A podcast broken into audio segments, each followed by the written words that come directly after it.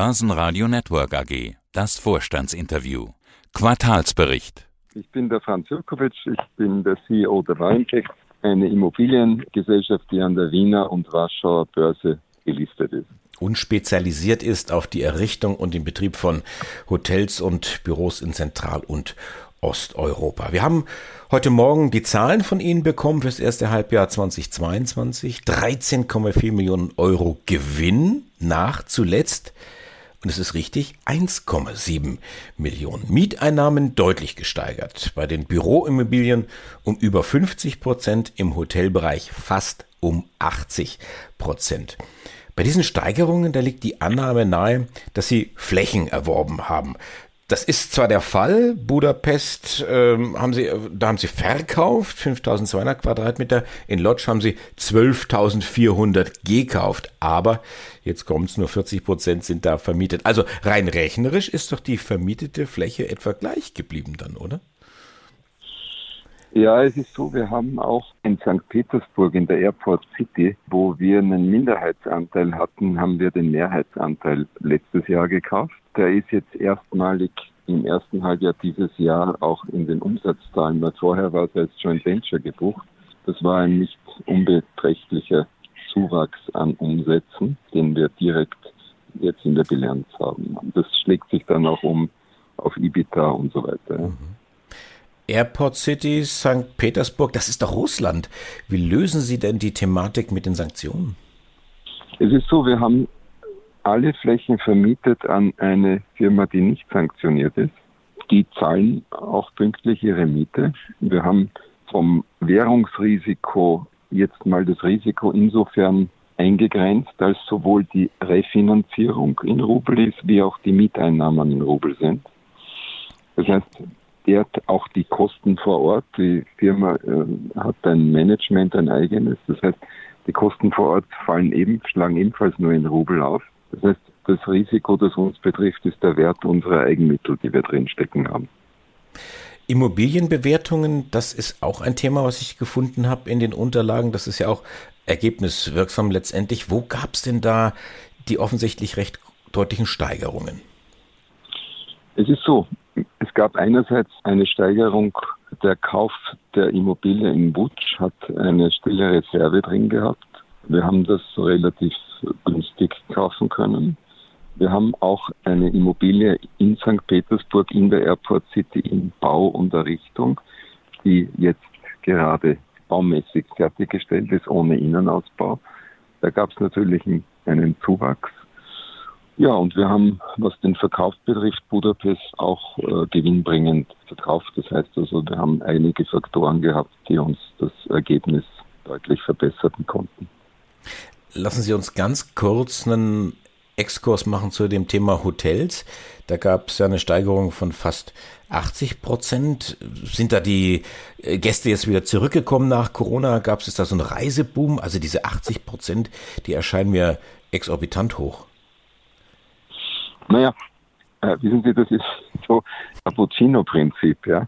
Sie haben eine Schicht, wo der Kaffee ist und dann haben Sie drüber eine Schicht, wo der, sagen wir, der Schaum drauf ist und dann haben Sie vielleicht noch drüber ein bisschen Kakaostreusel drauf. Das heißt, die Fixkosten bleiben Ihnen und erst ab einem gewissen Volumen an Umsatz und Auslastung äh, kommen Sie dann in die Phase, wo es den Kaffeeschaum und dann vielleicht auch noch die Kakaostreuseln gibt. Das heißt, Statistik ist ja ein bisschen trügerisch, weil wir vergleichen das erste Halbjahr 22 mit einem ersten Halbjahr 21, das natürlich durch Covid und den Folgen von Covid sehr stark geprägt war. Und 22 sehen wir schon einen Nachholbedarf sowohl an Konferenzgeschäft. Das größte Asset, das wir hier im Hotelbereich haben, ist das Intercont in Warschau, das wir 50-50 in einer Pachtgesellschaft mit der Wiener äh, börsennotierten UBM haben.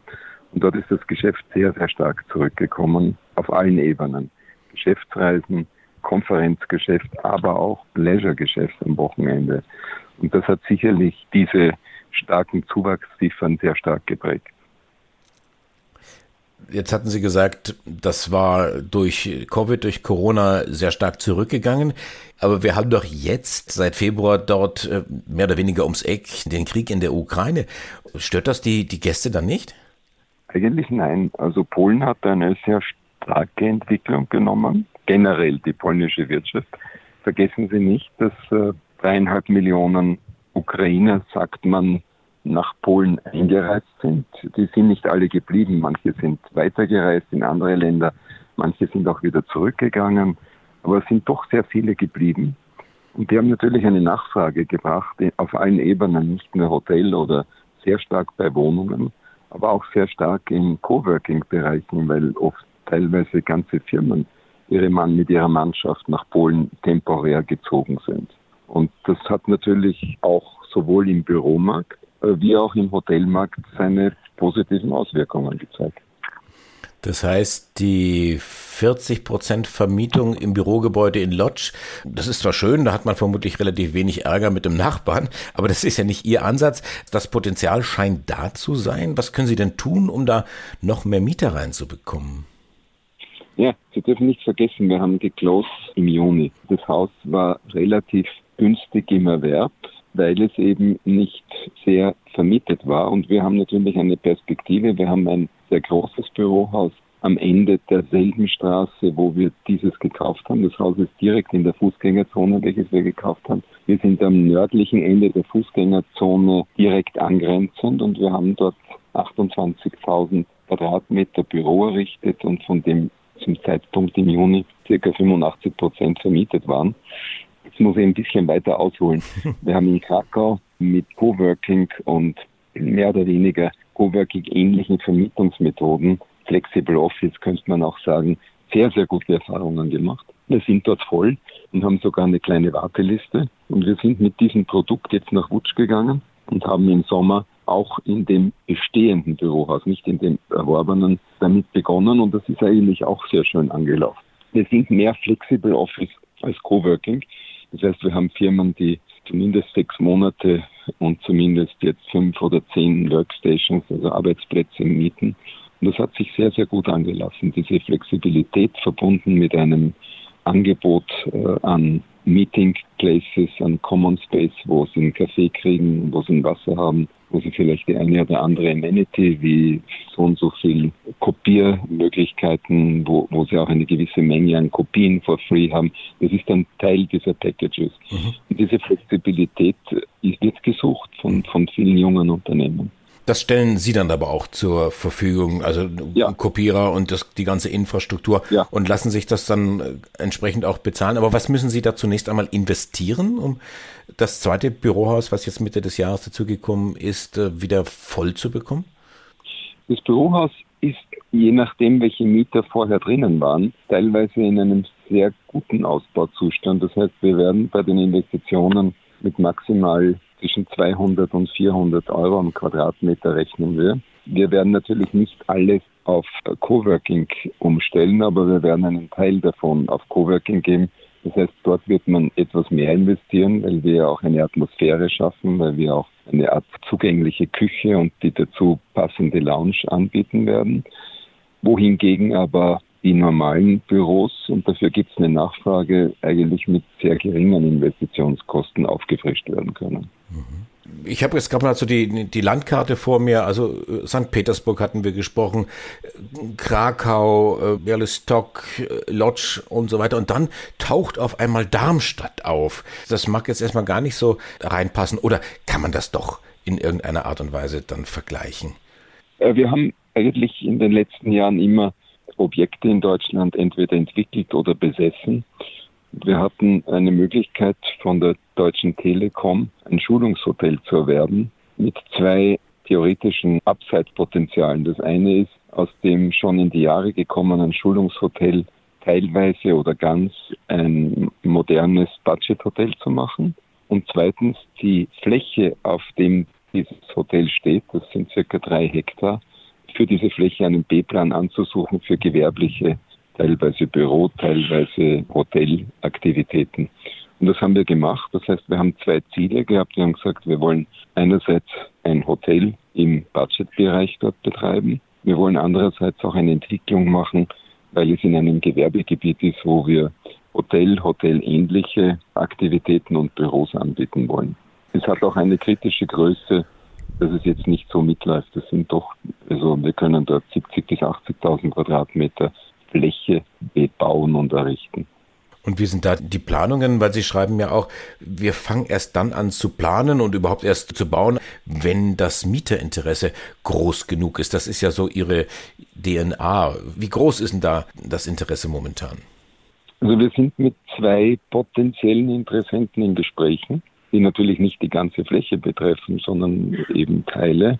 Und wir können natürlich die Gespräche nur dann vertiefen, wenn wir auch Planungssicherheit haben, weil jeder will natürlich wissen, zu welchem Zeitpunkt kann er einziehen. Und die Bauphase ist ein Risiko, aber die andere ist die Genehmigungsseite. Das heißt, wir können die Gespräche nur dann in eine konkrete Phase bringen, wenn wir den B-Plan rechtskräftig haben. Net Asset Value gesteigert um 40 Prozent auf 3,70 Euro pro Aktie. Der Aktienkurs bei 76 Cent. Sollten diese Zahlen nicht wesentlich dichter beieinander liegen? Sind Sie, wir haben, Sie haben ja heute schon in unserem Gespräch die Risikofelder mehr oder weniger angeschnitten. Nicht? Das eine ist sicherlich Russland, weil Russland sicherlich ein Risiko ist, das man sehr schwer einschätzen kann und wo sie mit ganz anderen Risikoaufschlägen auch die Werte bemessen. Und auf der anderen Seite sind es natürlich, Sie haben auch gefragt bei Polen, ob dem Polen tatsächlich so sicher sei als Immobilieninvestor. Und das schlägt sich halt in unseren Börsekurs nieder. Ich glaube auch nicht, dass das die, die Endstation sein wird, denn solange es eben in, in sichereren Märkten wie Deutschland, Österreich, Holland mit niedrigeren Zinsen doch hohe Renditen erzielen ließen, solange war unsere Aktie wahrscheinlich nicht besonders interessant für institutionelle Investoren. Was sind denn Ihre Schwerpunkte für die zweite Jahreshälfte? Naja, unser Schwerpunkt ist mal operativ gesehen den im Bau befindlichen Turm, den wir zwischenzeitlich im Juli auch schon in einer technischen Fertigstellung haben, zu vermieten. Das wird sicherlich einen Wertzuwachs bringen. Da gibt es schon intensive Gespräche dazu. Die, jetzt springen wir nach Deutschland, dort den B-Plan entweder im Viertquartal dieses Jahres oder im Erstquartal nächsten Jahres zu erreichen und dann die darauf basierenden Vermietungsgespräche weiterzuführen. Und last but not least sicherlich auch in Polen mit unserem Coworking-Konzept die zwei Häuser in Wutsch einerseits einzurichten und zu vermieten und auch die normalen konventionellen Mieten zu lukrieren. Also es ist da ziemlich viel, viel Arbeit los. Franz Jokowitsch, der Vorstandsvorsitzende der Warimpex. Dankeschön fürs Interview und einen schönen Tag noch. Ja, Ihnen auch. Schöne Zeit. Börsenradio Network AG. Das Vorstandsinterview. Hat Ihnen dieser Podcast der Wiener Börse gefallen? Dann lassen Sie es uns doch wissen und bewerten Sie unseren Podcast mit vollen fünf Sternen. Vielen Dank und bis zum nächsten Podcast. Alles rund um Börse.